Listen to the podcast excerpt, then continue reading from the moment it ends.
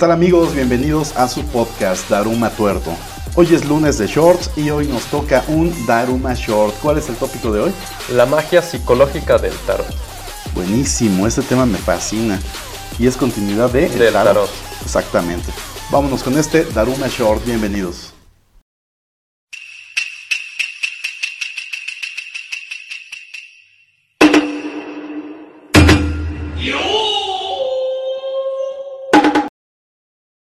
Necesitas que otras personas te aprecien y te admiren, y, sin embargo, eres crítico contigo mismo.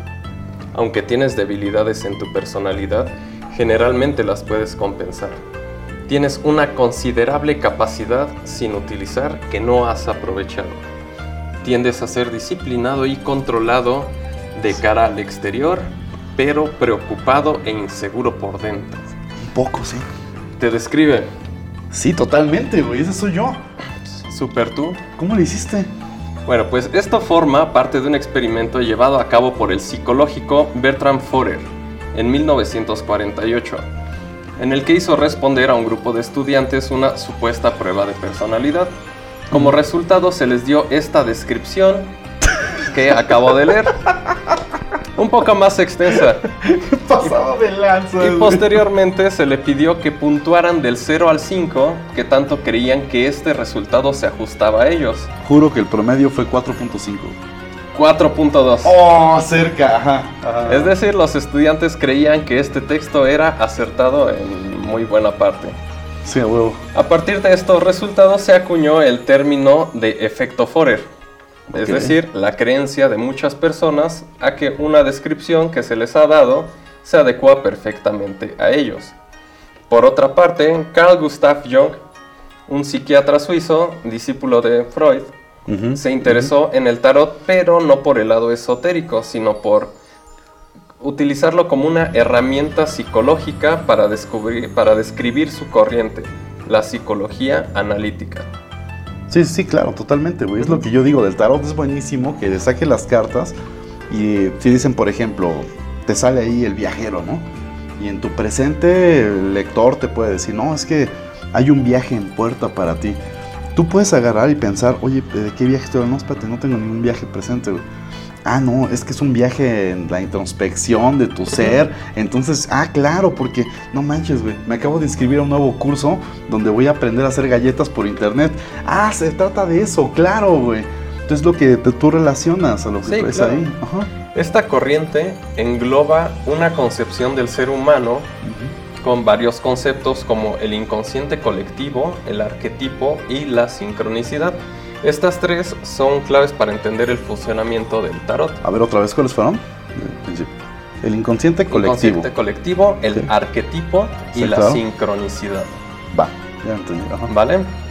Entonces, en resumen, en el tarot pueden verse representados todos los comportamientos, vivencias, sentimientos y sucesos que prácticamente todos hemos vivido. Sí, claro, o sea, sí, güey, pero lo que sale, lo que tú afloras o lo que relacionas en tu mente de primera instancia es lo que tienes en ese momento presente en tu parte inconsciente. Exactamente. Sí, sí, o sea, yo siempre he dicho que el tarot no es ver el futuro, ni el pasado, ni los, los astros, güey. El tarot es echarte un clavado a tu inconsciente, ver qué traes ahí, güey. Sí, claro, claro. Mira, A ver, a continúa. través de los 22 arcanos mayores se ven representados los arquetipos de los que habla Jung. Cada carta representa uno distinto que puede ser inherente a la vida del ser humano sin importar origen, condición social o cualquier otro factor. Sí, por supuesto, Vamos totalmente. Son súper genéricas, güey. O sea, Ajá, es como ajá. el- la carta de loco, que es el arcano sin número.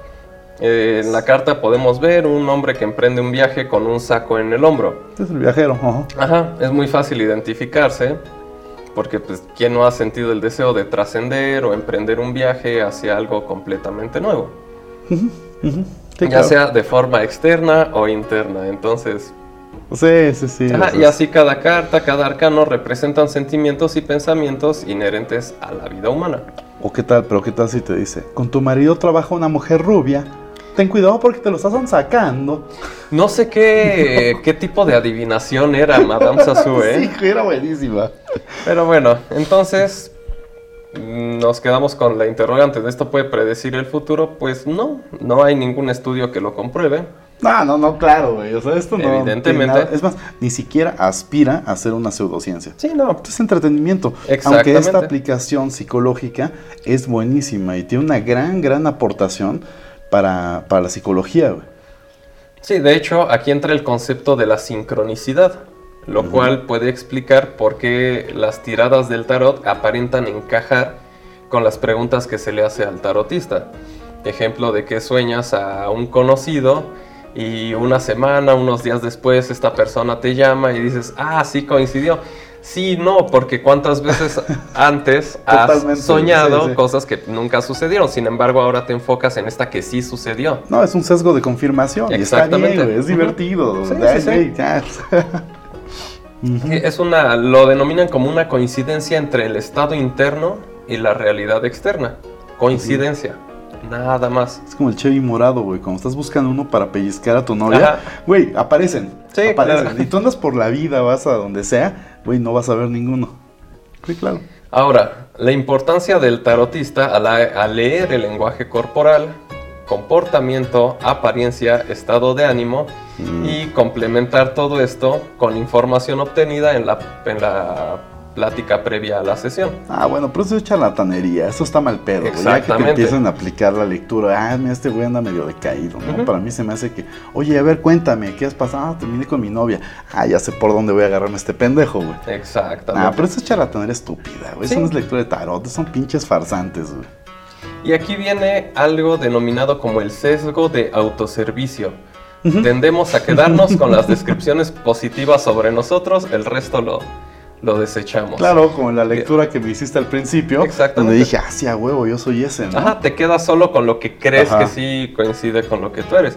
Va, va, va. Y bueno, esto es en complemento con el efecto Forer, eh, crear un sesgo cognitivo, impulsos no conscientes que influyen en nuestra forma de percibir el entorno y tomar decisiones a partir de algo que ya nos nosotros mismos nos sugestionamos. Como el presidente vuelve- Miguel Alemán, cuando la mujer esta que le leía las cartas le dijo, yo veo tu legado presidencial en caminos junto al mar.